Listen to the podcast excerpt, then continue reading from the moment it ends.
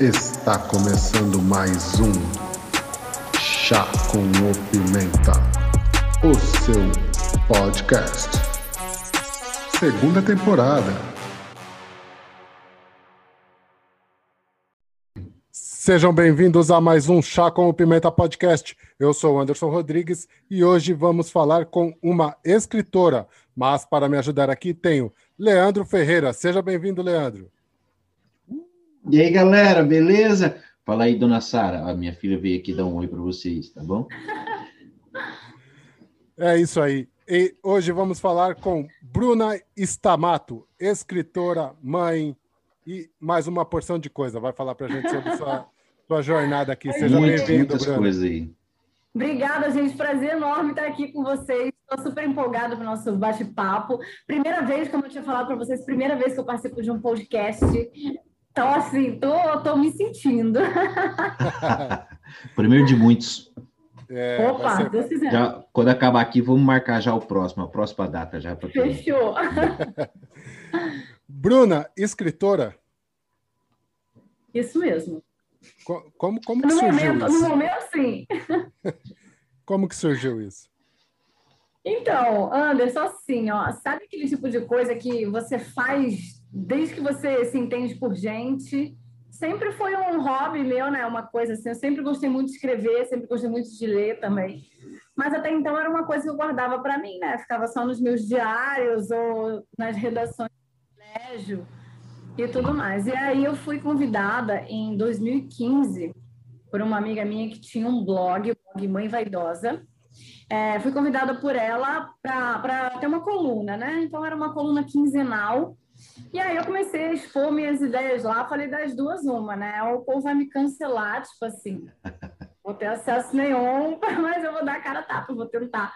Ou se não, pode ser que de repente alguma outra pessoa se toque aí com as minhas ideias. E felizmente foi o que me aconteceu, né? Agora também, gente, vou falar, entre você escrever nos diários, você ser colunista de um blog, você escrever um livro, também tem uma, É uma diferença aí. Eu imagino que É. tem muita diferença. Mas, ô, ô, Bruna, é, o que você fazia antes? Eu, assim como você, né, acho que o Leandro também, eu, eu fazia muitas coisas. Eu já estive, eu já estive muitas coisas na vida. É, eu comecei, assim, para falar a verdade, a maior parte da minha vida eu trabalhei com eventos, tanto com, com organização é, de evento, como é, na, na produção mesmo, né? Como modelo Sim. também. Eu comecei, acho que com 14, 15 anos, a modelar, depois fui fazer todas essas esse Caraca. circuito, né? Cara fez salão tudo do mesmo. automóvel, Tudo. Já, tudo. É. Salão do automóvel, salão dos rosas, aquilo tudo. E também fazer produção.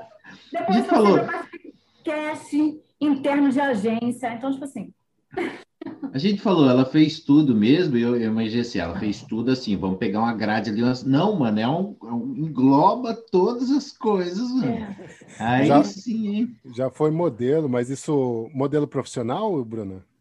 profissional. Eu não tenho que reclamar, assim, ganhei um bom dinheiro, fiz um, um trabalho bem legal, fui muito feliz na, na profissão, né? Então, só tenho coisa boa, assim, da, daquele tempo, só lembranças positivas. Claro que era uma coisa que eu pensava muito, né, também, a, a família tinha que ficar um pouco em segundo plano, porque não tinha tempo de nada, mas não vamos falar mal, não, só tenho a agradecer, assim, era uma coisa muito legal, cada dia num lugar. Eu gosto muito de falar, se vocês não repararam isso ainda, vocês vão perceber. Cinco minutos. É assim que é bom, é assim que é, É, bom. assim né? que é bom. É. Quem gente tem que faz falar aqui uma- é você. A gente faz uma pergunta só, a pessoa rende 15 minutos de conversa. Isso que é top, entendeu? Resposta. Não é tipo assim, é olha, você trabalhou de muitas coisas? Trabalhei. Não, Entendeu? mas O bom é assim. Esses são os mais difíceis. Né? Acorda para o Geminiano, nós vamos aqui barrar essa live do Gustavo Lima, aquela de 18 horas. Aí, ó. Aqui. Mas, mas sem tocar, né? Não, sem tocar, por É. Cantar não, eu não faço, só escrevo. Ô, ô, Bruna, mas é, você, você fez modelo aí. Vamos, vamos saber um pouquinho dessa história aí de ser modelo. Ah, E pronto, é. Eu não sei nada, né?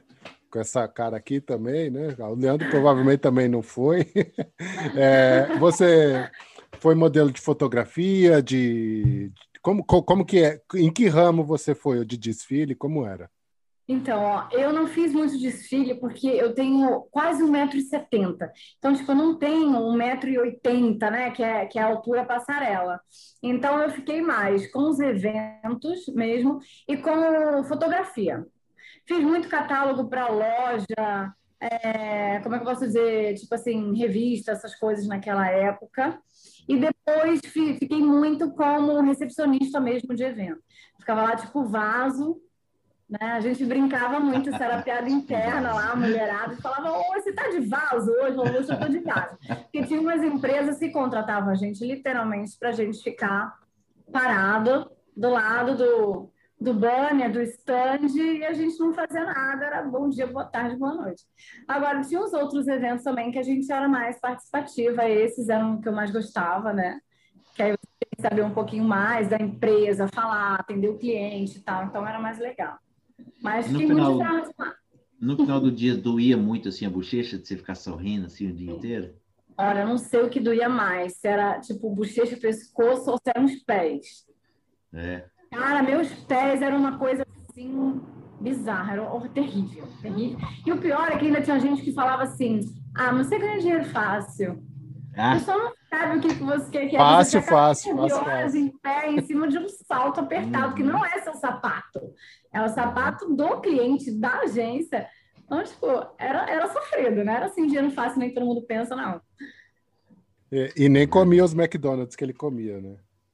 Não, de jeito nenhum, né? Naquela época, é... o, padrão, né? o padrão era outro, então, assim, a gente tinha que ser muito magrinha mesmo. Eu acho que eu tenho um, uma genética que me ajuda, mas eu também fazia muita loucura, sabe, para ficar nos padrões, assim. Eu fazia muita dieta maluca, muita coisa louca. Ô, ô Bruna, acredito que você tenha a minha, a minha idade, assim, mais ou menos. É, não, não pensava em. Não tinha o sonho de ser Paquita? Paquita, olha, não tinha. Sabe, eu não era loira, né? Naquela época, e elas eram um pouquinho mais velhas do que eu, assim. Quando eu comecei a entrar na, na idade da Paquita, elas já estavam meio que saindo. Eu não sei quantos anos você tem, eu tenho 35. É, eu sou, eu sou um pouquinho mais, um pouquinho mais. Então, é justamente essa diferença do pouquinho mais que me fez não poder ir lá para a ah. Xuxa. Né? Senão eu tinha me jogado, gente. Eu tinha ido na boa. É, é, na boa. Mas ali nem todas eram loiras mesmo, né? Era só pintar o cabelo. Tudo pintado. Eu também, é. eu também eu não tenho, não tenho foto para mostrar para vocês, mas eu também já tive uma fase louríssima, louríssima. Cabelo assim super platinado. E depois de, de, de modelo, vamos, vamos seguir a carreira aí até chegar na, na, na, escritora. É, vamos. Então, a modelar me abriu assim muitas portas. Eu conheci muita gente legal, sabe? Eu fiz muito amigo nessa área. Mas era aquela coisa, eu não queria só ficar ali de vaso, eu queria falar, né? Queria é. falar, eu queria expor as minhas ideias. Nem, nem consigo acreditar que você queria falar. né? Olha, que coisa. Pois é, eu queria que as pessoas me conhecessem, eu tinha mais coisa para dizer do que só Sim. ficar ali parada naquilo. Então, eu sempre tive essa, essa ideia, essa noção muito clara, que era uma carreira assim, muito curta, né, que não te permite seguir e envelhecer nisso. Né? Eu comecei com 15 anos, 15 tipo, anos aos, aos 27 Uau. já era uma coisa que já começava a ficar muito difícil, né? Uhum. Então, nem, to nem todas têm a sorte da Gisele Bündchen, né? Exatamente. E até hoje ela ainda está ali. Né? Pois é, a Gisele, a né? Alessandra Ambrosio, né? São várias aí brasileiras maravilhosas. Então, tipo assim, para evento também, é, o perfil ele muda muito, né? O perfil hoje em dia, por exemplo, para evento é paniquete, né? São aquelas as mulheres malhadas, saradas, siliconadas, né? Meu tipo físico não me, me ajuda muito nisso. Então, eu acho que eu peguei uma, uma fase muito legal, assim, da, nessa parte. Mas agora também o negócio já vem mudando. Então, eu sempre, sempre tive isso na minha cabeça, que não era uma coisa para sempre, né? Era uma coisa ali transitória. E só que assim, eu nunca tinha pensado até então, se você me perguntasse 10, 15 anos atrás, se alguém me falasse, você vai ser escritora, você vai publicar livro, eu não teria acreditado, assim. Ô, ô Bruna, e você é de que cidade? Então, eu sou carioca, nascida no Rio, mas eu fui criada na Bahia, Porto Seguro, litoral da Bahia. E os últimos, deixa eu ver, desde que eu, que eu me casei, eu passei 13 anos em São Paulo. Nossa, vocês terem noção da. Por, por isso você não tem um sotaque carregado de lugar nenhum, né? Não tem, é uma, é uma mistura. Eu tenho, vocês terem noção, a minha filha mais velha é baiana, a pequenininha é paulistana. É, legal, mas é, você é, só agora que você falou começa a reparar um pouquinho no sotaque carioca. No demais é, é. passa despercebido. É, eu acho que eu tenho um Szinho ainda e um R que, que me denuncia. Paulistana. Fala três casquinhas mistas, fala aí. Três, três casquinhas mistas. Aí, ó, tá vendo? Não tem aquilo, três, três casquinhas, é. que nem a paulistanada fala. É. A gente fala uma coisa para vocês, sou apaixonada por São Paulo. Apaixonada. Eu acho que eu sou a carioca mais alucinada por São Paulo que vocês vão conhecer na vida. Eu sou, eu sou de São Paulo, né? Agora eu vivo aqui em Portugal, mas eu sou de São Paulo também. É, ô, ô, Bruno, então, depois do, da carreira de modelo, você foi para. É, não, aí eu já, eu já vim direto, eu já estava no. Já comecei no blog, já comecei com os códigos ah, dos livros. Quanto tempo você falei, ficou no blog? Ah, eu fiquei no blog, olha, o blog terminou ano passado. Então, tipo, ah, assim, é, foram cinco anos bons lá, mãe vaidosa, tenho uma alegria assim enorme. A gente foi muito feliz no blog. E é. aí depois eu passei para o meu também, né? Hoje sou colunista de alguns sites do Segredo, do Resiliência Humana, do Superela. Então, assim, é, o blog me abriu várias portas, e aí chegou uma hora que eu falei, não, eu falei, eu vou investir nisso, é isso que eu quero fazer. Aqui eu posso ficar o resto da vida. E como você fez, Bruno? Você, você juntou tudo aquilo que você colocou no blog para fazer o livro, ou você pegou um outro tema separado. O seu primeiro livro qual foi? Você merece o amor ou nunca quis um marido, sempre quis um foi, companheiro? Foi eu nunca quis, nunca quis um marido, sempre quis um companheiro. Ah. Esse foi o primeiro. Porque assim, no blog, no Mãe Vaidosa, a gente falava muito de tudo, né? O tema principal era a família. E quando eu comecei a ter o entendimento que o meu casamento estava acabando, eu comecei a postar no blog, sabe? Mas não tipo assim, hoje eu tive uma DR terrível, com o meu marido, não era isso. Era tipo hum. mais um, um questionamento, né? Perguntando, alguém, alguém mais passa por isso? Alguém mais chegou? Qual é a hora certa para você se separar? Existe uma hora certa? Quando que você uhum. sabe que não é mais uma crise, que você realmente tem que seguir? E aí eu comecei a reparar que esses posts, é, eles geravam uma interação muito maior. Então, tipo, muita mulher ali também estava passando por isso, também estava com essa agonia e não tinha com quem conversar, né? Então a gente acabou começando com essa uma interação muito natural. E aí eu falei, quer saber? Eu acho que a minha história de repente pode dar uma incentivada na, na mulher que está passando por isso e que se vê assim sem coragem, sem disposição, com medo para sair de um casamento, para terminar um relacionamento, né? Principalmente quando o relacionamento já está muito desgastado. Então eu falei, quer saber? Eu vou pegar os meus posts aqui, essa ideia, vou, vou pegar realmente a minha experiência, que eu estou passando, eu vou escrever um livro. E daí, o, o Nunca Quis, estou até com, com ele aqui também, acho que não precisa ver, tem o, o banner dele aqui atrás, ó, ele mesmo.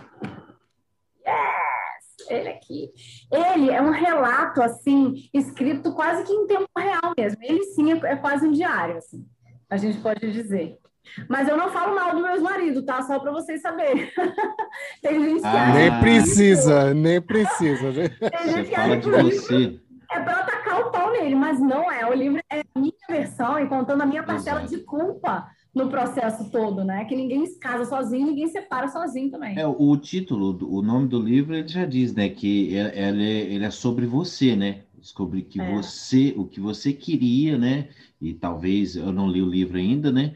mas já já está aqui na, na, minha biblioteca da Amazon. Eu, eu não é, é, é sobre o, o que você esperava, né? É, e não conseguiu e por que não conseguiu? Deve ser isso, é isso mesmo? Isso, é isso mesmo.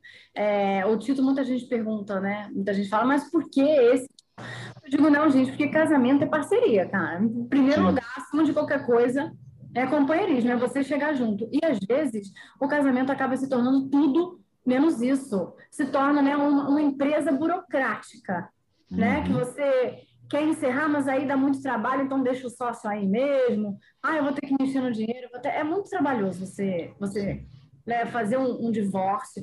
Então, muita gente vai ficando e vai levando. Quando você vê, você não sabe mais quem é que está dormindo contigo, né? É uma pessoa que ela vai, ela divide a, a, a cama com você, o seu apartamento com você, mas ela não divide mais a vida. Sim. É um colega e... de quarto, né? É, e aí comigo foi chegando muito nesse momento. Eu vi assim que, que opa, que chegou uma hora, quem sabe você quer subir a serra, outra pessoa quer descer a praia, não tem consenso, assim, não se entra no, no consenso. Então, o que foi me dando esse esse estalo todo para a separação, e olha que foi um processo assim muito muito penoso. Eu acho que desde a da hora que eu comecei a falar assim, eu tenho que começar a encarar a separação como uma hipótese real, até o dia que eu saí de casa mesmo, assim, que eu entreguei a chave do apartamento, acho que foram uns dois, três anos. Juro para vocês. Nossa, foram muitas tentativas, aquele pessoal todo dizendo que é uma crise, a vida é assim mesmo, o relacionamento é assim mesmo. E aí você vai indo, vai indo, quando você vê, né, você já perdeu ali uns bons anos e é assim, o, o, o, relacionamento ele, ele passa por problemas, todo relacionamento tem os seus problemas, né? Mas é. a, a chega um ponto que se a pessoa que você, vocês são companheiros, ninguém quer dar o braço a torcer. No seu caso, você já estava procurando ajuda, e se a pessoa não quer dar o braço a torcer, você vai ficar sofrendo, né? É, é, acho que é isso que é a ideia, né? Exatamente. Eu uhum. pensei comigo, para quê, né? Que eu vou ficar fazendo outro ser humano infeliz eu também já não era mais capaz de, de oferecer o que ele merecia, e também vão ficar aqui me torturando, né? Sim. Sabe? Eu falei, ah, eu não, quero, eu não quero passar por isso. Assim. E teve muita gente na época que me falava assim: não, casamento é isso mesmo, é, arruma um paquera que isso passa, vai fazer outra coisa, sabe? Vai viajar, dá um tempo. Eu falava, eu falava, gente, qual é o sentido, né? Não, gente, casamento não é isso. casamento é, é uma parceria. Isso não. Eu falava gente, pelo amor de Deus, qual é o sentido? É. Você está com uma pessoa assim, que você tem que arrumar distração fora, porque você não suporta mais quem está dentro ali contigo, a pessoa não chega para nada, você já não quer nem, aguenta mais ouvir a voz dela. Eu falei, vou ficar para quê, né? Então, antes que se tornasse uma inimizade, assim, irreversível, sabe? Tipo um ódio mortal, eu falei, não, eu vou sair fora antes que isso aconteça. Ô, ô Bruna, é... deixa eu perguntar. Eu, eu falei aqui num podcast passado, não tenho certeza em qual, não sei se foi com o Fábio ou com quem foi. Não, não importa. Mas eu disse a seguinte frase, e é assim: pior que a mulher você que está pensando em separar, pense bem, porque pior que a mulher é a ex-mulher. E a mulher também. a mulher também pensa isso, pior que o marido é o ex-marido? Olha, eu acho que também, viu? Ainda mais que hoje, gente, sem brincadeira, eu estava conversando isso com o Fábio hoje. A gente estava falando é, que parece que virou um padrão, né? As mulheres, pelo menos aqui no Brasil, a gente não consegue mais terminar um relacionamento em paz e ok, né? O cara, de repente, ele acha que ele é seu dono. Vocês veem aí caso de, de feminicídio pipocando, né? Ah, você vai terminar comigo, então eu vou te matar, porque ou você é propriedade minha, hum. ou não é, né? Mas eu sei que você falou assim, numa pegada de brincadeira. Eu, por exemplo, eu sou uma ex-mulher fantástica. Imagina. Nós não sabemos, né? É ele que tem que nos dizer. É. Vamos chamar ele aqui para é. perguntar também. Se ele reclamou live de mim, está mentindo. Não, gente, mas olha só, pensa, raciocina comigo. Você já estava no estresse. Aí você se separa da pessoa, você vai continuar brigando com a pessoa, então né, não tem nem sentido. Pô, você separou é. para você continuar brigando? Ah, mas acho que, acho que a vontade era essa, né? Gostava era de brigar, não gostava de estar Nossa, junto. Nossa, gente, não, tem gente que é. Tem gente que fica, que quer perturbar o outro, né? Por causa do ego aí, e há de eterno, né? Mas eu, no meu caso, não. Eu me separei foi para ter paz. Então, para deixar o outro em paz também. Então, é. Não, eu estava assistindo um, um filme ou uma série, uma série que estreou na Netflix, o Lupin.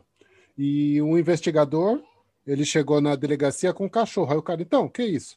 Ele, ah, é que eu me separei e tal. Ele, você ficou com o cachorro? Eu falei, não, é porque na divisa do bem, dos bens, ela quis ficar com a casa. E eu, para tirar alguma coisa dela, fiquei com o cachorro. É, tipo, as tem pessoas que, quando se casam de alguma forma. Na... É, tem, tem o que ferir. Não, separação, que... separação de pobre, a gente não tem muita dessa não, o apartamento era alugado, é. de contrato, uhum. vamos aí, toma, tá aí a é. chave imobiliária, não tem. Você vai ficar se com a geladeira com fogão. é, se for pegar os móveis, eu não tenho onde pôr, então vamos vender aí. Pode Exatamente. ficar com tudo aí. Eu, no meu caso, como eu estava como eu tava saindo de São Paulo, eu estava já vindo, vindo para Bahia, eu falei, não, pode ficar com tudo, fica com o apartamento montado, não tem problema. Eu, não, eu, eu, eu não briguei por guarda, eu, eu fiz guarda compartilhada. Eu fui assim, sabe, juro por Deus, o mais sossegada que eu consegui ser. Juro, mas mas e ele? Ele foi sossegado também ou ele, ele quis implicar em alguma coisa? Então, olha, eu acho assim que a, a iniciativa da embora estivesse muito ruim, mas partiu de mim. Sabe como é que é? Então, eu acho que, que isso naturalmente gera uma mágoa. Né? Independente se estava bom, se não estava bom, isso gera uma mágoa. Então, eu acho que, assim, no começo é até uma coisa normal e esperada, né? Você espera uma certa resistência né? e uma certa, como é que eu posso dizer, contra-resposta, vamos dizer assim, um pouco mais, né? Decisiva, assim. Mas depois, não, depois que, que já estava consumado, que a gente já tinha se separado e tudo mais, aí foi de boa. Foi tranquilo. É, você falando na internet, eu vi um, um, meme um tempo atrás que dizia o seguinte: é, não vou saber replicar é, corretamente, mas assim que, que, o homem separava, o homem estava em festa e a mulher é. chorando. Passava um mês, é. a mulher estava em festa e o homem chorando. Você vê isso? Vejo, eu vejo muito isso, ainda mais hoje que eu recebo muito e-mail e muita mensagem todo dia, né, gente? Então, assim, eu sempre, ó, eu, até, eu tenho até vídeo no meu canal também falando sobre isso, da separação, como a sociedade encara a separação do lado masculino e do lado feminino, né? É, por exemplo, meu ex-marido, quando a gente separou, ele foi super enaltecido. Era tipo assim, o guerreiro voltou. oh, meu Deus. Tirou, se libertou das algemas, o guerreiro está de volta, uhul, vamos pra balada, vamos pra festa. E a mulher é tipo assim, não, ótima, sabe? Você vai encontrar uma outra pessoa, é, foca nas crianças agora, sabe? Então era uma coisa meio louca que me gerou uma revolta, que está até escrito no livro. Eu tive um momento de revolta, porque meu ex-marido estava lá fazendo spinning, sábado de manhã, sábado à tarde estava no futebol, sábado à noite ele estava na balada, eu estava sábado à noite comendo um pote de sorvete vendo Discovery Kids. E você, você tem filhos? Tem, a gente tem duas meninas. Agora elas estão com 10 e 14 anos. E para elas foi, foi complicado? Então, foi e não foi, sabe por quê? Eu acho assim, elas, né, sete anos, faz sete anos que a gente separou. Uhum. Então, naquela época, embora elas não, não entendessem muito bem, elas sentiam, né? Acho que criança sente muito, eles são esponjinhas, né? Sim. A gente acha que eles não, não sabem de nada, mas eles pegam no ar. Então, tipo, sempre ficava aquele climão, sabe como é que é? Dentro de casa, não, não tinha mais alegria, vamos dizer assim. Era tudo muito forçado, eram reuniões do colégio, festas de colégio, aquela coisa, quase não se abria mais a boca, não tinha mais alegria em casa, né? E eu lembro que isso também eu escrevi no livro. É, uma vez, eu já tinha uns meses que a gente estava separado, e que eu já tinha vindo, vindo embora para a Bahia. E a minha filha, uma vez, ela olhou para mim, ela era pequenininha, sei lá, tinha uns seis, sete anos. Ela olhou para mim e falou assim: Puxa, mamãe, você fica tão linda, rindo, sorrindo. Há quanto tempo que eu não te via sorrindo? E aí que, porra, me caiu a ficha. Eu falei: Caramba! Falei: É verdade. E se a gente não tá bem, como é que a gente pode oferecer, né? alguma qualidade para eles, assim. Então, no nosso caso, acabou que agregou um pouco, porque o tempo foi otimizado, né? Hoje, quando elas estão com o pai, elas chegam lá, é uma festa, né? É uma alegria só, o tempo é todo para elas. Então, assim, é aquela coisa. Porque quando o casamento está muito ruim, a gente já não quer nem mais ficar no mesmo ambiente, né? Então, tipo assim, a gente já começa a sair, já começa a se afastar, uma coisa eu acho que é natural, mesmo que a gente não queira. Então, eu acho que foi porque elas sentiram a, a separação, porque a gente mudou de, de, cidade, né? A gente mudou de estado. Mas, pelo outro lado, elas começaram a, a sentir é, uma energia muito melhor, né? Eu comecei a ficar muito melhor, eu comecei a ficar muito mais feliz e, e alegres, e eu comecei a ter é, essa qualidade real para oferecer para elas, né?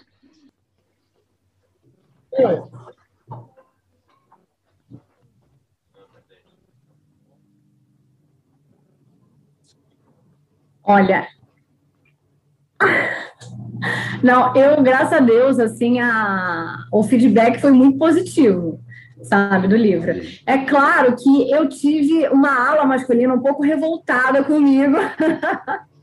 Mas, assim, era de gente, de, de gente que não, não tinha lido o livro, não tinha pego o contexto, sabe? A pessoa vai muito pela capa, né? A pessoa só lê o enunciado, tá ligado? A galera não abre a matéria, não lê tudo. Então, tipo assim, Mas começo... o título é tão, tão bom. Eu, eu, eu vendo pelo título, eu acho o título tão bom, não vejo nada demais nesse título. Pois é, mas eu tive, assim, tive uma coisa, uma certa resistência. Aí eu fui participar de um programa de rádio muito famoso aqui, é, da Energia 97, lá em São Paulo, né? E era um, um programa, assim, com o pessoal domênico, é, sabe? Era o Morde a Sopra, que é muito conhecido, tem um alcance muito grande lá em São Paulo. E aí aquilo foi um divisor de águas na minha vida, eu tinha acabado de lançar esse livro e eu comecei a ter muitos leitores homens e os homens comprando meu livro. Eu lembro que teve, assim, no, sabe, tipo, quatro dias depois que eu tinha participado do programa, eu recebi uma mensagem e era um rapaz dizendo que ele tinha comprado meu livro para entender aonde ele tinha errado com a, a ex-mulher e que ele viu que ele tinha errado ele tinha, assim, devorado o livro em quatro dias. E ele me perguntava assim: Você acha que eu devo falar com ela? Se eu volto, se eu não volto? Eu falei: Olha, você chega lá já com o livrinho na mão. Quando ela for abrir a porta, você fala assim: Meu amor, deixa eu te explicar uma coisa. Olha, eu conversei aqui com a Bruna, ela me falou umas coisas, eu realmente eu errei tal, então eu comecei a achar isso incrível, porque eu não esperava nunca. Eu já estava, de certa forma, preparada é, para essa coisa assim, sabe, sexista, essa coisa do ai meu Deus, lá vem mais uma feminista. Mas, embora eu, eu acho que todo mundo deva ser feminista no mundo, eu não me considero assim radical extremista, sabe? Eu não escrevo é, só para mulher. Inclusive, queria até depois ler um, um trechinho desse aqui que eu separei para vocês quando eu saí da rádio, que eu vi que os homens estavam comprando, eu comecei, inclusive, a escrever uma versão que ainda não está pronta, mas eu pretendo lançar um dia, do tipo assim, é, seja um companheiro, não só um marido. Porque eu vi que a, essa receptividade dos homens foi uma coisa tão grande e que era um, é um ponto tão importante de ser tocado, que quase ninguém fala assim tão abertamente, que eu acho que eu tenho um nicho aí para seguir. Oh, é, eu até perguntei isso para um, uma colega que a gente conversou um, uns dias atrás, para Daniela, num podcast aqui, quem for vai ver. Eu perguntei se ela achava que fazer esse segmento, né, por exemplo, você, eu vou fazer uma coisa para mulheres e mulheres, você é. escolhe um nicho, você acaba fechando para outros. É. E você está sendo um, um, grande exemplo disso. Você não precisa escrever só para mulheres. Você pode é. escrever com a visão da mulher, mas não é só a mulher que vai consumir o seu produto. Você abriu um campo. Como é que é para ti isso? Você, o, a, a Bruna, como ela recebe isso? Olha, eu acho que isso é incrível, porque eu nunca tive assim a ideia de falar assim, não, eu não gosto dos homens, acabou, eu acho que todos os homens são os sacanas, os safados, todo homem é abusivo, traidor, e eu vou falar só para mulherada, porque as mulheres todas sofrem e tal, isso aqui. Eu, pelo contrário, eu acho, eu acredito plenamente, e eu já vi, já tive casos na família, enfim, do quanto que as mulheres também podem ser abusivas, do quanto que mulher faz chantagem, e do quanto que o ser humano, independente se é homem, se é mulher, do quanto o ser humano sofre. Né?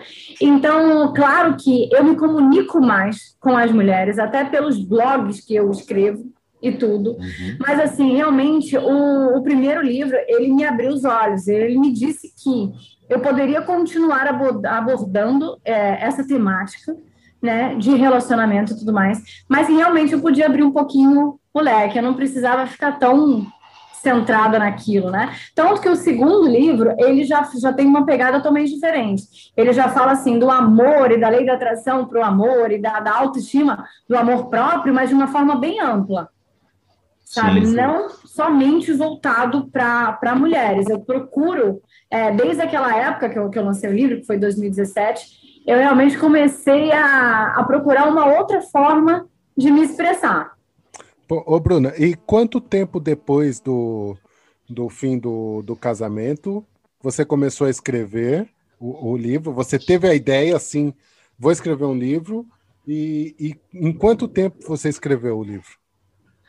Olha, Anderson, se eu te falo, eu comecei a escrever o livro, eu ainda estava lá no meu apartamento, morando com o meu até então marido.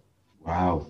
Comecei a escrever o livro assim, nessa pegada, como um diário mesmo. E aí, depois, obviamente, quando houve a separação né, física, a gente encerrou aquilo. Eu peguei um tempo para mim, para recuperar um pouco ai, o fôlego, né, para me, me estabilizar emocionalmente. E comecei a escrever de novo. Eu posso dizer assim que eu demorei um ano para escrever o livro. Um ano para escrever o livro e quase um ano para encontrar uma editora para publicar. É mesmo. Como Pô. que é esse processo de, de encontrar editora? Você... Oh, oh, só um, antes de você responder, Bruna, claro. é, vejo em filmes, né? Eu não sou escritor. Eu, eu, eu fiz rap durante um tempo, então eu escrevi essas músicas. Eu tenho comigo o seguinte: eu tenho que pegar uma música, eu tenho que, se eu pegar ela de manhã, eu tenho que tentar escrever ela o máximo, o máximo durante o dia, eu, porque se eu escrever um pedaço hoje e, e foi isso. E para amanhã eu terminar, não sai. Sai uma coisa, a ideia, a mente viaja para outro lado e acaba não indo. Eu vejo em filmes que o escritor ele se isola da família, de tudo, senta num quarto, blá, blá, blá, blá, blá, blá. Você fez isso ou, ou, ou não? Porque um ano escrevendo uma coisa é uma. Foi. O livro ele não dá para fazer assim, eu penso, né? Que você não. tem que ter aquilo a concentração tem que ser muito grande para é. se inscrever. Claro que assim, eu, eu não imagino com o cara que o Machado de Assis escrevendo o livro, né? Com tantos. Paulo Coelho, né? É. Ah, Paulo Coelho já ainda é uma, é uma palavra.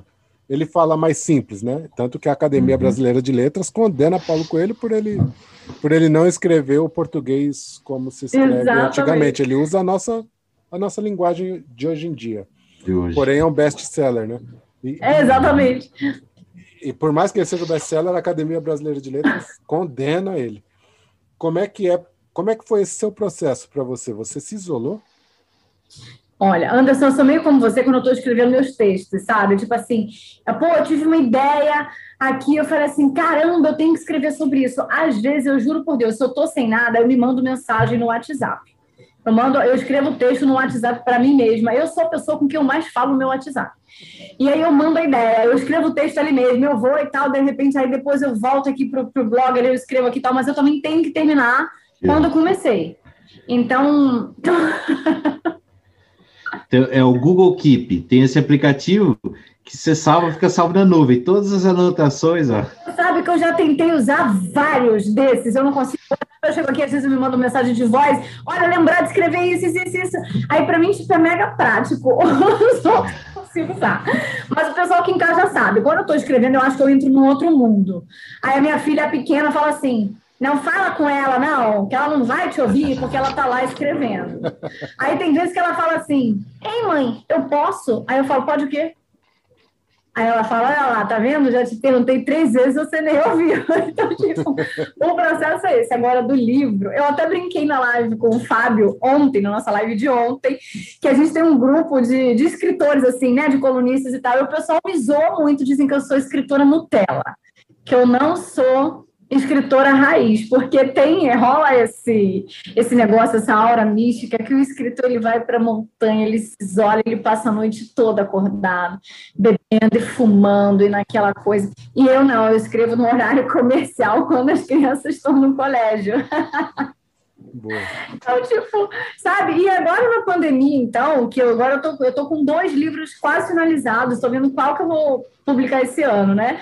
Mas assim, tá sendo muito engraçado porque eu não tenho mais aquele horário, sabe? Do tipo, é o horário da Bruna, as crianças estão fora, elas não estão mais fora. Então é uma, é uma loucura. O máximo que eu consigo é durante um dia dar uma escapada para cá, fechar a porta um pouquinho e ficar aqui. Mas o processo de livro, o outro demorou um ano, esse daqui que foram quatro meses para escrever. Quatro esse aqui foi meses? muito mais rápido, assim. Uau. assim. Tipo, do que o outro. É. Mas eu não consigo me isolar, não. Muito bom. É. O processo foi menos doloroso, né? Falar do amor foi é. mais fácil. É. Foi, foi. Muito mais. Bom, agora pode seguir com a pergunta aí, Leandro, desculpa. É, da, da editora. Como você fez para é publicar processo, o né? seu livro? É. Nossa, gente, eu vou falar para vocês que o primeiro, assim, foi muito na raça. Sabe? É, tipo, foi muito na... Eu falei, eu vou, eu vou... Agora que eu escrevi, né, que eu já fiz a pior parte, falei, agora esse livro vai ter que ir para o mundo de qualquer jeito. E eu ainda tinha esse negócio do eu preciso de uma editora para ser alguém sabe? Isso é uma, é uma coisa meio que assim, e também uma coisa do ego, assim, eu acho que todo Tem que ser uma editora, uma super editora, né? Sabe, todo escritor, quem disser que não, tá mentindo, quer fazer aquele lançamento, quer tirar as fotos, quer autografar livro, é, eu não fui diferente, eu tinha toda essa essa coisa, essa fantasia, esse sonho, então assim, eu fui muito na raça, eu mandei os originais para todas as editoras que eu achei, todas, até a Chiado aí de Portugal, é, falou assim: ah, vamos, vamos publicar o seu livro e tal. Eu nem sabia que eles eram autopublicação. Eu mandei para todo mundo, fui atirando para tudo quanto é lado. Aí depois eu comecei a, a entrar na, nas redes sociais e tal. O Segredo e o Resiliência Humana, que são sites assim, tem 10 milhões de seguidores, 12 milhões, eles me ajudaram muito. Porque você coloca lá na sua carta de apresentação para editora, olha, eu sou colunista, eu tenho um texto aqui de um milhão, um milhão de compartilhamentos. Né? O, o, próprio texto Nunca Quis o Marido, que ele foi um texto antes de virar um livro, ele teve um milhão de compartilhamentos no segredo. Então, tipo, isso eu acho que me ajudou muito, assim, eu tive muita sorte nessa, nessa época.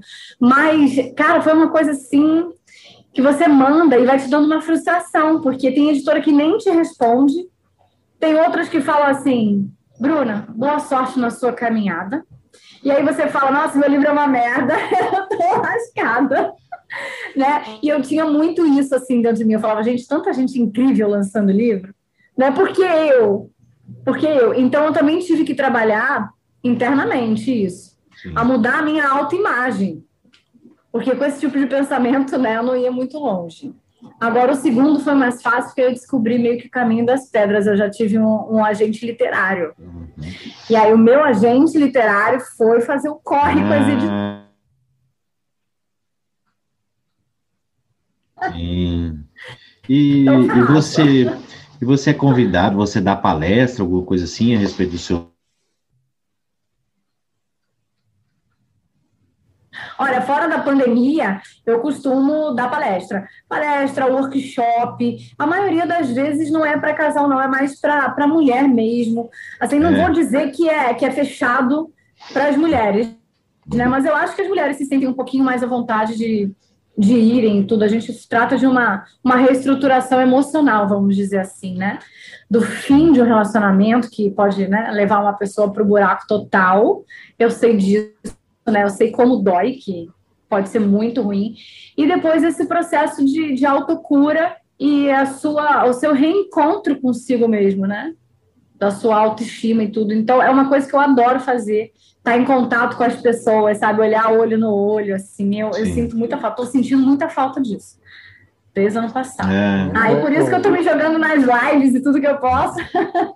Né? Ô, Bruna, mas você tem alguma formação acadêmica? Então, hoje, hoje eu tenho formação em PNL, né? Posso dizer assim, não vou dizer que está que tá completa, porque eu acho que é uma coisa contínua, né? Mas eu fui estudar PNL, eu fiz o CAC, o Master, e eu sou completamente apaixonada, assim, por, por, programação neurolinguística, mas eu não tenho, por exemplo, eu não sou jornalista, né, para escrever um livro, não tenho formação nessa área. E, e, passou por algum tipo de revisão de outra pessoa, os seu, seus textos ou não? Olha, eles o geralmente... Livro, né? o, o, livro, os textos, eles geralmente passam pelas revisões próprias, né, pelos editores de, de cada site. É um trabalho muito bacana que eles fazem também. E os livros, é, eles também têm dentro da, da própria editora. Inclusive, quando a gente assina o, o contrato de edição, meio que você. Como é que eu posso dizer? Não é que você abra mão dele, mas muitas coisas você já não tem mais domínio. Por exemplo, ah. capa você não escolhe. Eu fui a, assim, a última a saber das capas, a pessoa vê as capas. Uhum. É, tiveram alguns trechos que foram né, eu posso dizer assim, para uma linguagem um pouco mais fácil, de repente, para uma linguagem mais feminina. Então, tipo, a editora, e, ela tem os gatilhos porque eles precisam que seja muito vendável, né? Eles querem eles precisam lucrar, né? Então, com quem Sim. o livro vai concorrer? Em qual categoria? Quem é que está ali do ah. seu lado na lista dos mais vendidos? Então, eles querem mais ou menos se enquadrar naquilo. Sim. Eu, Bruna, como é que foi essa história dessa adição? Do, na segunda edição, você adicionou um capítulo. Como foi isso? Foi, foi achei... ideia sua? Você escreveu um capítulo e falou: olha, isso aqui tem que adicionar ou não? Ou faltava? Ah. Eu achei, Leandro, que assim, ó, eu estava em, em, dívida com as minhas hum. leituras porque eu escrevi o livro, na, na pior parte de todas. Ah. Mas, tipo assim, claro, entendeu? Que eu tentei trazer, assim, uma pegada de humor, porque eu acho que a gente tem que ver a vida do, maior humor possível. Esse... Então, eu não queria que se tornasse um livro muito maçante, sabe? Que a, a mulher ficasse lá chorando. então, eu queria, pelo contrário, tirar um pouco o foco dela disso. Mas eu achei que eu fiquei devendo um capítulo assim, o que, que aconteceu depois que eu me separei? Sabe? O que, que eu fiz efetivamente para conseguir me, me reerguer, né? Daquilo. Então, esse capítulo extra são, tipo assim, é tipo os cinco passos principais, sabe? Os cinco insights que eu tive que me ajudaram mesmo a, a chegar até mim, né? Vamos dizer assim. A chegar até a pessoa que eu sou hoje. E eu acho que, de repente, pode ajudar alguém, né? Também. E o, e o próximo livro, O Amor, Você Merece. Você merece um amor bom? Você merece um amor bom? Aqui, ó, aqui, ó. Também na Amazon, no Kindle, né? Tá na Amazon também. Esse também tem livro físico, né? Porque o, a primeira edição do Nunca Quis também saiu em livro físico, mas a segunda tá só em e-book, né? E daí eu vim fazendo o caminho contrário. Eu saí da, da minha primeira editora e vim para autopublicação na Amazon. Sim. Foi uma, experiência totalmente nova, assim. Mas aí não, pode falar, só que coisa que era assim que eu vou perguntar. Como, como, é, como, é, como que é você, por exemplo, se eu escrever um livro, eu posso publicar na Amazon? É isso? É isso que você está uhum. dizendo?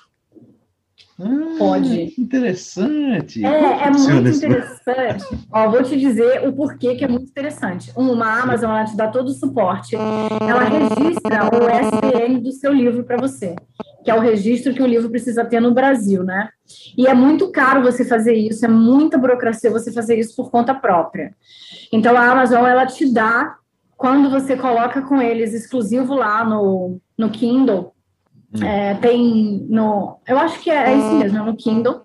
Você tem a opção de colocar é, ele como unlimited, né? Aquele, não sei falar direito, no. no tem, para alugar, que você paga é. a mensalidade lá e tal. Isso, você tem essa opção de colocá-lo lá ou não. Quando você opta por colocar ele, que ele vai ser apresentado lá gratuitamente para os assinantes, a Amazon ela te dá esse SBN, que é muito interessante né?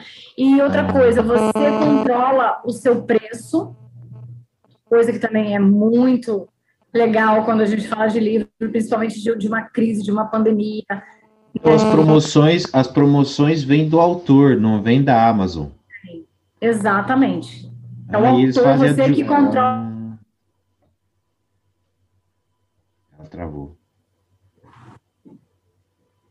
Travou? Voltou? Voltou, voltou.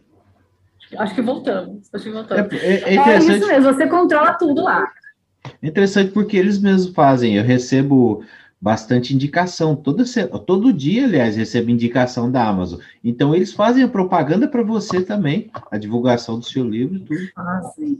É, esse é um ponto legal o lá dentro. Tá mudo. É. Ô, Bruna, e a questão do, do físico? Por o exemplo, livro físico? É, porque você põe na, na Amazon o digital e o físico. É. Como é que é? Que então, a Amazon também te dá essa opção. Se você quiser é, que eles imprimam por demanda, né? Por, por, pedido lá, você tem que mandar as capas, a capa na especificação que eles pedem, eles te dão um arquivo, né? Eu, no meu caso, pedi para um designer fazer a capa nos moldes deles e tal. E aí eles não oferecem revisão, isso por tua conta, mas eles imprimem o seu livro e mandam para as pessoas. Aqui no Brasil, isso não funciona bem, porque sai muito caro, sai tipo aproximadamente 75, 80 reais por livro. Então fica uma coisa meio inviável. Uau. Mas nos outros países, o pessoal consegue, se quiser optar pelo livro físico, consegue comprar numa boa. Uhum. Agora, eu acho, gente, sinceramente, que o, que o e-book também é uma tendência forte. É. Claro que é, é o e-book, o audiobook também. Porém, eu, é. eu ainda não me adaptei ao e-book. Eu, eu me adaptei. Eu me adaptei por causa do Kindle. E, e hoje eu prefiro ler no, no e-book do que no livro físico. Por quê? Eu não tô com nenhum aqui. Meus livros ficam ali no, no quarto. Mas o livro tem aquele negócio de você ficar segurando ele aberto. Quando você está no começo, ele é difícil de segurar. Quando você está no fim, ele é difícil de segurar também. Ele é bom quando está no meio. Você é agora, é leitor, você é leitor Nutella, como diz a Bruna. Agora, agora o, o e-book não. O e-book aqui, ó, você só dá um clique aqui e principalmente o Kindle facilita muito, né? A é. gente tem essa sensação de estar tá olhando para o papel mesmo. Eu tenho muito livro digital, mas eu confesso que eu não tenho, assim, como é que eu posso dizer? Eu não consigo fazer o que eu faço com o livro físico, sabe? Porque o livro físico eu volto, eu marco, eu anoto, eu pego ali para dar uma lida. Mas dá, coisa... Mas a gente. A gente é um, é um pouco a, de preconceito da minha parte. O, o, é assim, é questão de costume. Eu não sou de fazer anotação em livro. Meus livros é tudo branquinho, eu não gosto de anotar. Já no da, no da Amazon, por exemplo, que eu vou pegar seu livro aqui, né? Ah, aí vamos lá, eu gostei dessa parte aqui. Aí eu sele... não dá para enxergar. Vamos ver isso aqui, ó. Aí eu seleciono o que eu gostei, tá vendo? E ele abre aqui, ó, nota e eu anoto tudo que eu quero aqui, depois fica... Ah, bacana. Fica tudo salvo.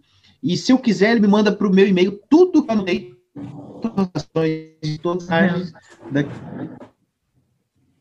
Olha Muito só, bom. acho que é uma questão de costume mesmo, né? De prática. É um pouco, é um pouco de preconceito da minha parte. Eu sou meio um tipo, minha alma é meio velha. Gente. eu também. É. Eu aqui atrás eu tenho alguns livros. Não, mas eu, eu também. Mas é, é isso. Eu preciso Mas entrar. Eu Minha filha tinha, sempre fala eu, isso Eu também mim. não gostava. Eu não gostava de forma alguma, eu preferia mesmo ler o físico. Mas aí, como eu vim para Portugal, vocês estão me ouvindo? Porque vocês estão travando aqui para Eu estou ouvindo. Eu estou te ouvindo. Ah, quando eu, quando a gente vim, quando eu vim para Portugal, é muito difícil que você encontrar livros do, do segmento que eu leio. Eu leio, eu leio livros cristãos. E é, é muito caro para você trazer, entende? Entendi. E a forma que eu achei foi no Kindle. Eu tive que me virar e adaptei. E hoje eu prefiro do que o livro físico.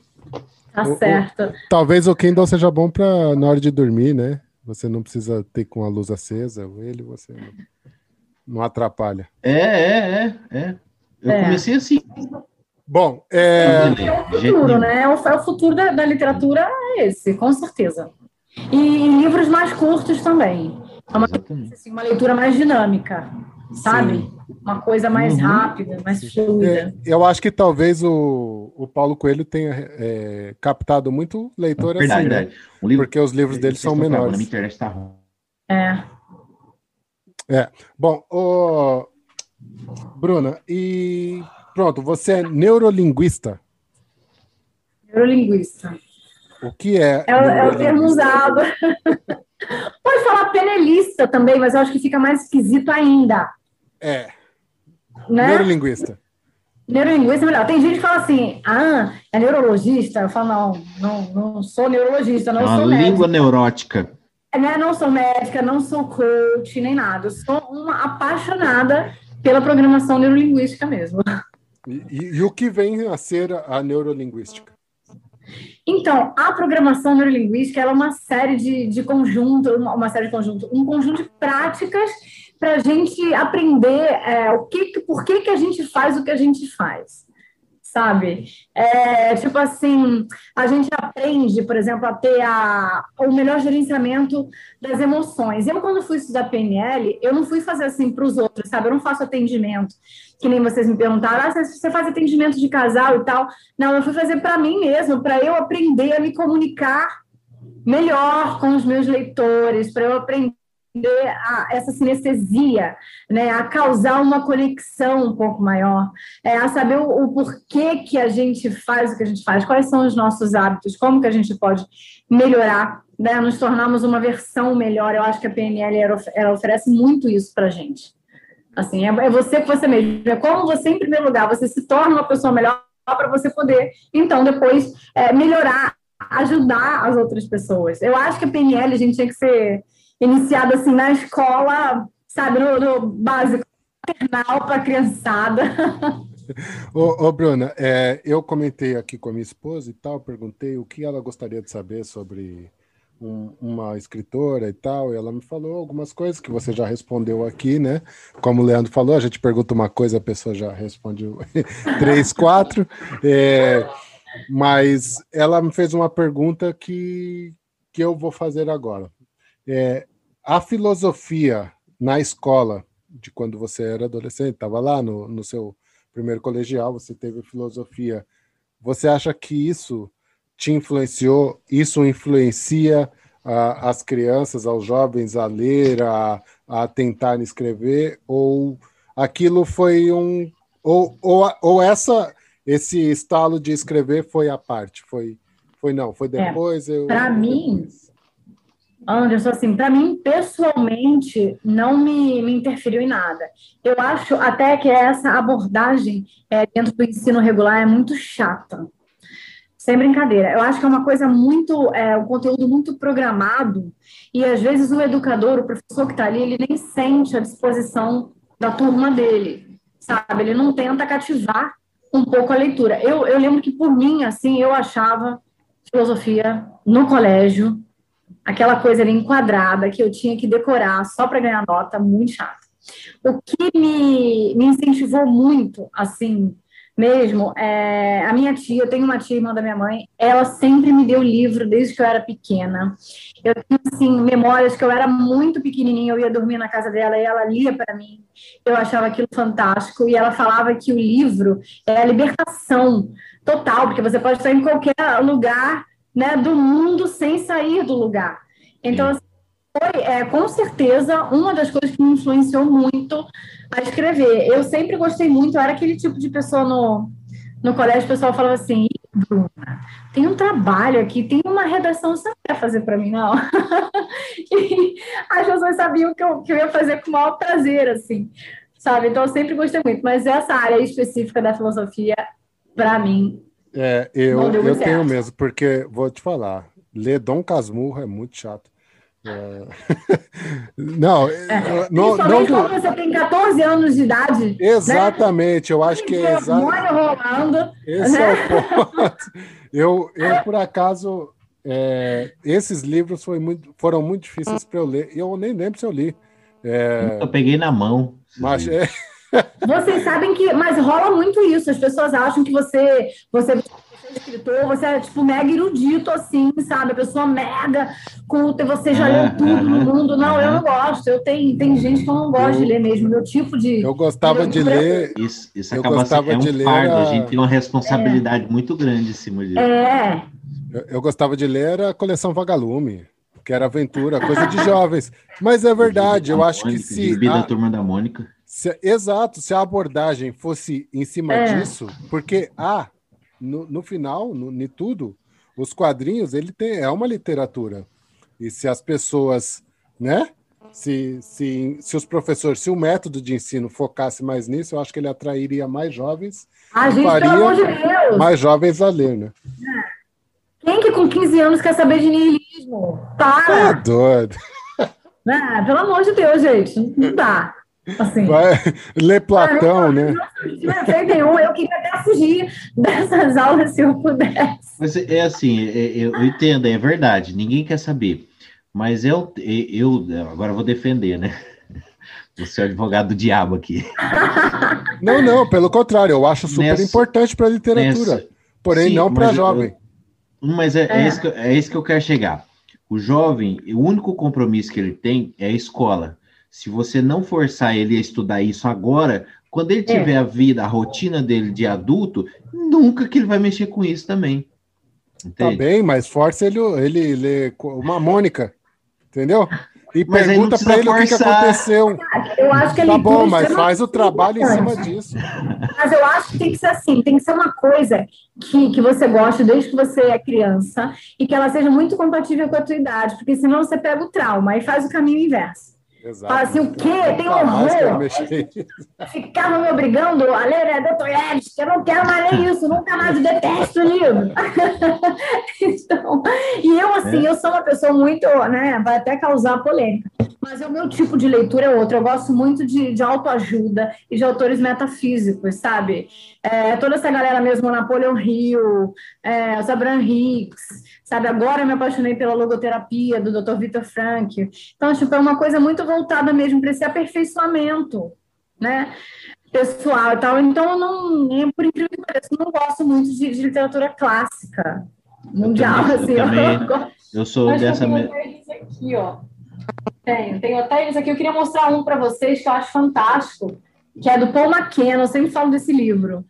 Eu tenho, eu é, é uma PNL de uma, uma linguagem assim muito fácil, sabe? Quem quiser aprender, começa por ele. Eu tenho o pensamento assim: se o livro não, ele não for me acrescentar, ele não for me mudar de alguma forma, ele não, eu, eu vou assistir um filme então, né? É. Por isso, é, é, acho que se você for ler um, um, livro de história, uma história, um conto e tal, se ele não me trazer uma ajuda, igual, igual você fala aí do, do autoajuda, Pô, então a leitura é em voo, só para passar o tempo. Entende? É. Eu, eu, particularmente, tenho essa, essa visão. Por isso que eu, eu tenho o meu, o, meu ali, o ramo de, de leitura também. É. Eu já li, assim, várias coisas, que nem o próprio Paulo Coelho. Eu amo, sabe? Paulo Coelho, a Clarice Lispector, tipo, são autores que eu realmente gosto, assim, da mensagem, mas você vê também, é, tem, tem uma mensagem ali no, Sim, né, no, sim, no final sim, do livro. Você, você aprende alguma coisa, vai te, vai te dar um insight, né? Vai te dar um é, é assim. Eu também gosto muito desse tipo de leitura. É aquele que te faz né, pensar, sair um né? pouquinho dessa sua zona de conforto e mais. Assim. Uhum.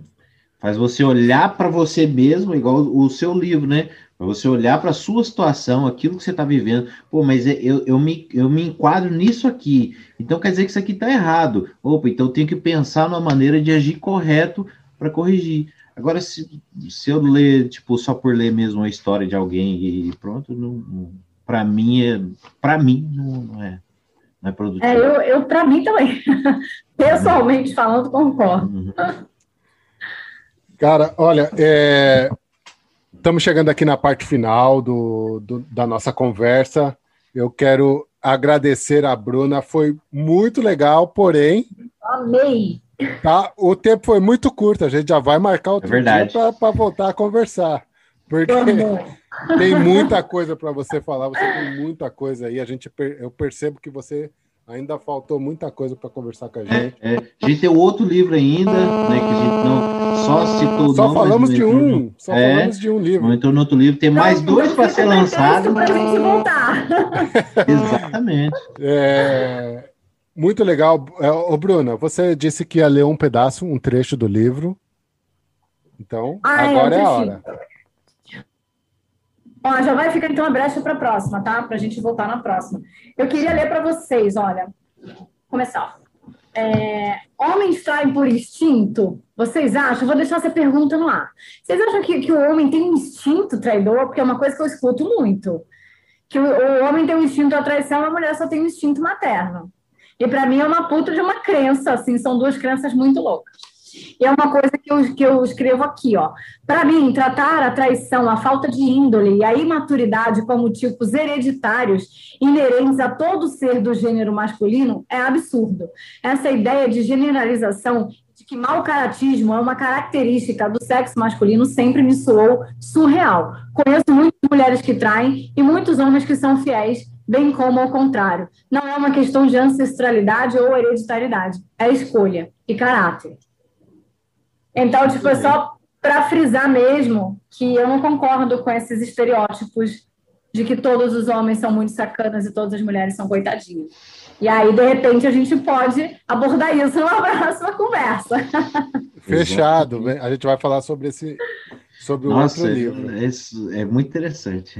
Eu também tenho opinião e pá, é um assunto muito grande para desenvolver mesmo e não dá para. É, em duas horinhas. É. Leandro, é, as considerações finais aí. Bruna, foi um prazer conhecer uma escritora, gente. Agora eu posso dizer assim: olha, gente, eu bati um papo com uma escritora, autora de dois livros, vai nascer mais dois ainda, quatro livros, gente, top, famosíssima, seus livros no mundo inteiro. Opa! Gente, né? eu também estou merecendo muito por estar participando de um podcast, vocês não têm noção. Pelo contrário, você é sempre bem-vindo aqui. Amei, adorei mesmo, gratidão enorme. É, Bruna, é, deixa uma dica cultural aí pro pessoal. Mais uma, né? Dica cultural, posso? Pode. Minhas lives com o Fábio, nosso projeto Coffee Break, todas as quintas-feiras lá no Instagram. Uma super dica, a gente aborda vários, olha lá, e a gente aborda vários temas, assim, e é muito legal.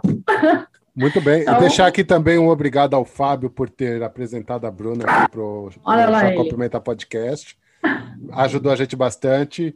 Fabião, mais uma vez, obrigado. Ele é sensacional, é fora de série. Tem o um podcast dele aí, pessoal, quem quiser, vai lá, assiste, que é, ficou gente. fantástico também. Para você estar tá por dentro aí da, da, da, das, dos lançamentos da Bruna, segue lá o Instagram dela, é arroba Bruna Stamato, S-T-A-M-A-T-O, ponto oficial. Tá bom? Muito obrigada. Tamo junto. Tá bem? Obrigado, Bruno. Obrigado, Leandro. Obrigado a todos os ouvintes, a valeu, todos os, valeu. os, que nos veem aqui no Instagram, no, oh, no, no YouTube. Na onde você está vendo. Na onde você estiver vendo. É, Assina o nosso canal. Segue a gente nas redes sociais, Chá com Pimenta Podcast, Instagram, Facebook. Segue a Bruna lá, Bruna Estamato.oficial no Instagram. Ela sempre faz uma live toda quinta-feira com o Fábio Fetter. Toda quinta-feira à noite. Vários temas muito legal. As, as lives ficam gravadas, quem quiser você pode assistir.